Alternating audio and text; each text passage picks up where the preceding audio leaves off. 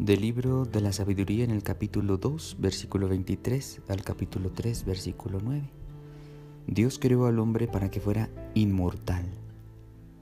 Lo hizo a imagen y semejanza de sí mismo. Mas por envidia del diablo entró la muerte en el mundo y la experimentan quienes le pertenecen. En cambio, las almas de los justos están en las manos de Dios y no los alcanzará ningún tormento. Los insensatos pensaban que los justos habían muerto, que su salida de este mundo era una desgracia y su salida de entre nosotros una completa destrucción. Pero los justos están en paz. La gente pensaba que sus sufrimientos eran un castigo, era un castigo.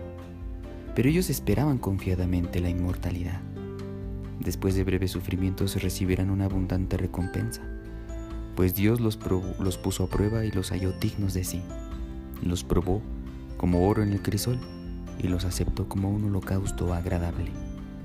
En el día del juicio brillarán los justos, como chispas que se propagan en un cañaveral. Juzgarán a las naciones y dominarán a los pueblos, y el Señor reinará eternamente sobre ellos.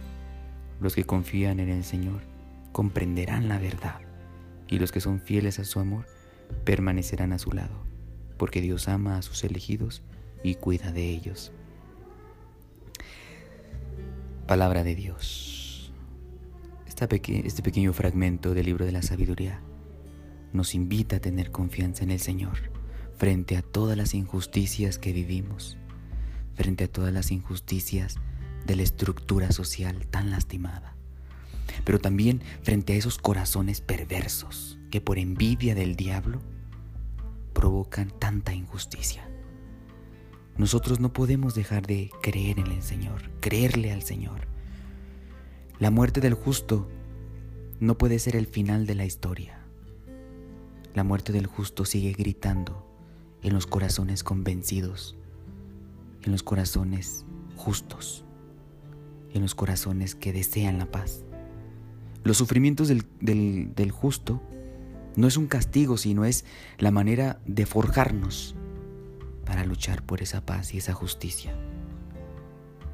No nos separemos del Señor, permanezcamos a su lado.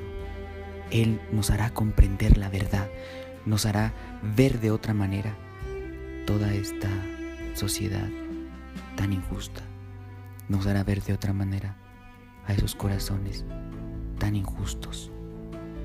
Recordemos siempre que Dios ama a quienes ha elegido y cuida siempre de ellos. A ti Dios te ha elegido, Dios te ama y siempre te cuidará.